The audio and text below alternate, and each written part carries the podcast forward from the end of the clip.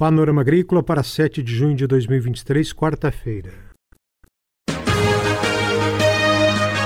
Panorama Agrícola. Programa produzido pela Empresa de Pesquisa Agropecuária e Extensão Rural de Santa Catarina.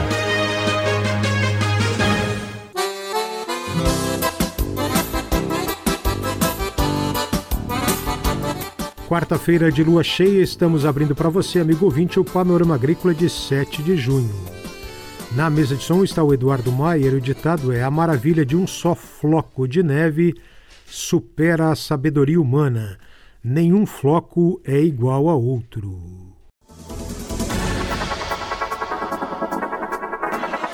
Confira nesta quarta-feira aqui no Panorama Agrícola, Semana do Meio Ambiente, novas variedades de maçã reduzem riscos e danos ambientais. Dica do dia. As plantas de cobertura evitam a erosão e melhoram a fertilidade do solo. O uso da cobertura do solo por plantas e seus resíduos é uma prática fundamental para evitar a degradação do solo. O uso de plantas de cobertura tem as seguintes funções: proteger o solo contra a erosão, recuperar solos degradados, aumentar a matéria orgânica do solo, reduzir a evaporação e aumentar a capacidade de o solo armazenar água, melhorar a fertilidade do solo e por isso tais plantas também são conhecidas como adubos verdes. Confira a entrevista de hoje. Semana do Meio Ambiente tem hoje Ivan Faoro, pesquisador da Estação Experimental da Ipagre em Caçador. Ele fala sobre produção e mercado da maçã, programa de melhoramento genético e novos cultivares resistentes a doenças, que beneficiam a economia e o meio ambiente. Acompanhe. No Brasil, a produção da maçã vem se mantendo estável nos últimos anos. É, vem se produzindo de 1 milhão a 1 milhão e 200 mil toneladas por ano de maçãs. A maior parte é gala, com 54%, seguida de Fuji, com 40,5% da produção, e as outras cultivares apenas 5%. Quanto à área de plantio, no Brasil existe 32.500 hectares plantados com maçã. Santa Catarina apresenta cerca de 16 mil hectares, quantidade semelhante também apresentado pelo Rio Grande do Sul. A cultivar gala é a cultivar mais plantada no Brasil, numa área estimada em 18.600 hectares. Ela vem seguida pela cultivar Fuji, plantada em 12.600 hectares. Toda essa área plantada com maçãs geram empregos e renda para o produtor e alimento de alta qualidade para o brasileiro. Portanto, a cultura da maçã ela se reveste na mais alta importância para a alimentação do povo. Ivan Fauro fala dos desafios de controlar doenças e do programa de melhoramento genético, que fez o lançamento de novos cultivares resistentes a doenças. Mas, como em toda cultura, o cultivo de maçã ele tem os seus problemas. E eu quero destacar aqui o problema relacionado às doenças. Há doenças é, bastante agressivas que ocorrem no inverno, como a sarna, e é, doenças de verão também muito agressivas, como a mancha foliar de glomerela. Então, o programa de melhoramento genético da macieira, da Ipagre, ele vem ao longo dos anos trabalhando principalmente na produção de novas cultivares com alta qualidade comercial e também com resistência a doenças. E aqui eu destaco o caso de resistência a doenças. Por que isso? Porque é, para você evitar doenças, você, é, o produtor tem que aplicar fungicidas.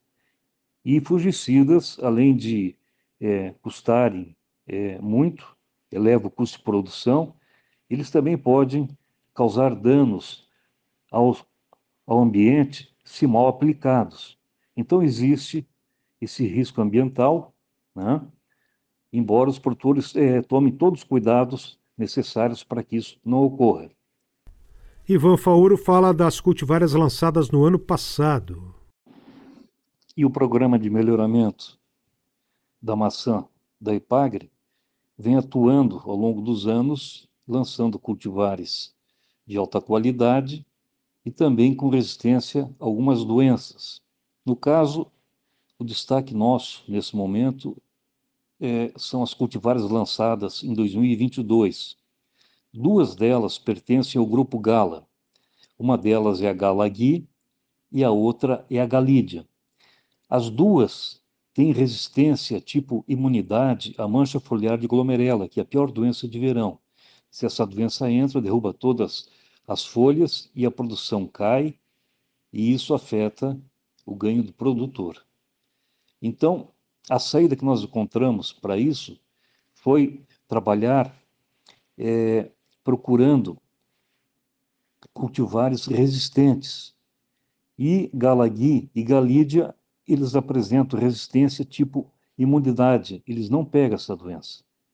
Então, com isso, se aplica bem menos fungicidas né, durante, durante a época de, de ocorrência dessa doença, o que reduz o custo de produção e também reduz o dano ambiental, riscos de dano ambiental. Então, isso traz um ganho enorme para a sociedade catarinense. Uma, uma outra cultivar lançada é a Lourenço, que é uma mutação da condessa, que também apresenta resistência a doenças. O pesquisador da IPAGRE, Ivan Fauro, faz reflexões sobre essas novas cultivares, falando da economia e dos benefícios ambientais. Então, a pergunta que fica é que economia a gente consegue obter com o lançamento dessas cultivares. No caso das cultivares do grupo Gala, a Galagui e a Galídia, né, lançadas, e também a Lorenzo, nós temos aqui, é, considerando uma situação atual onde, onde não é cultivado é, cultivar resistentes do grupo Gala e nem a Lorenzo. Nesse caso, uma estimativa é, de, de uso é de 2.315 toneladas de fungicidas né, durante o verão, somente para controlar a mancha foliar de glomerela. E toda essa quantidade de fungicidas traz um custo para o produtor de 221,3 milhões para os produtores por ano. Então, a pergunta que fica: se a gente somente plantar cultivares resistentes do, do grupo Gala, mais a Lourenço, o que, que pode ocorrer em termos de economia? Bom, é, em termos de custeio de fungicidas, haverá uma redução de 68%, ou seja, uma redução de 150 milhões por ano. E algo extremamente importante é uma redução de 55% no uso de fungicidas durante o verão, ou seja, um, uma redução de mil toneladas de fungicidas ao ano. Então, isso é muito grande. Então, com toda essa redução de custos e de produtos, nós conseguimos é, reduzir o risco de dano ambiental e aumentar o ganho financeiro para os produtores. Isso tudo somente usando cultivares novas lançadas pela IPAGRE. Esse é o pesquisador da IPAGRE, Estação Experimental de Caçador, Ivan Fauro.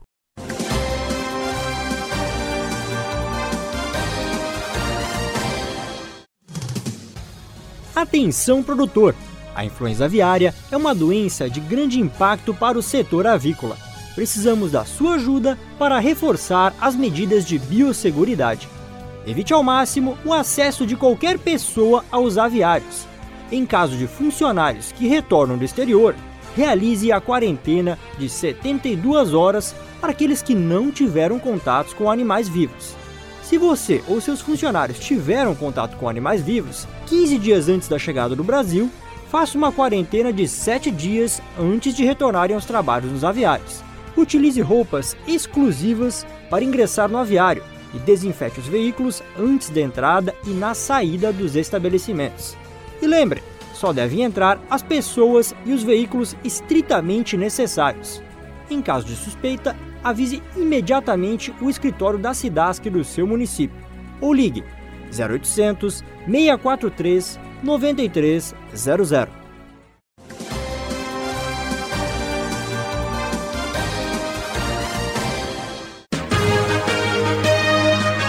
Panorama Agrícola.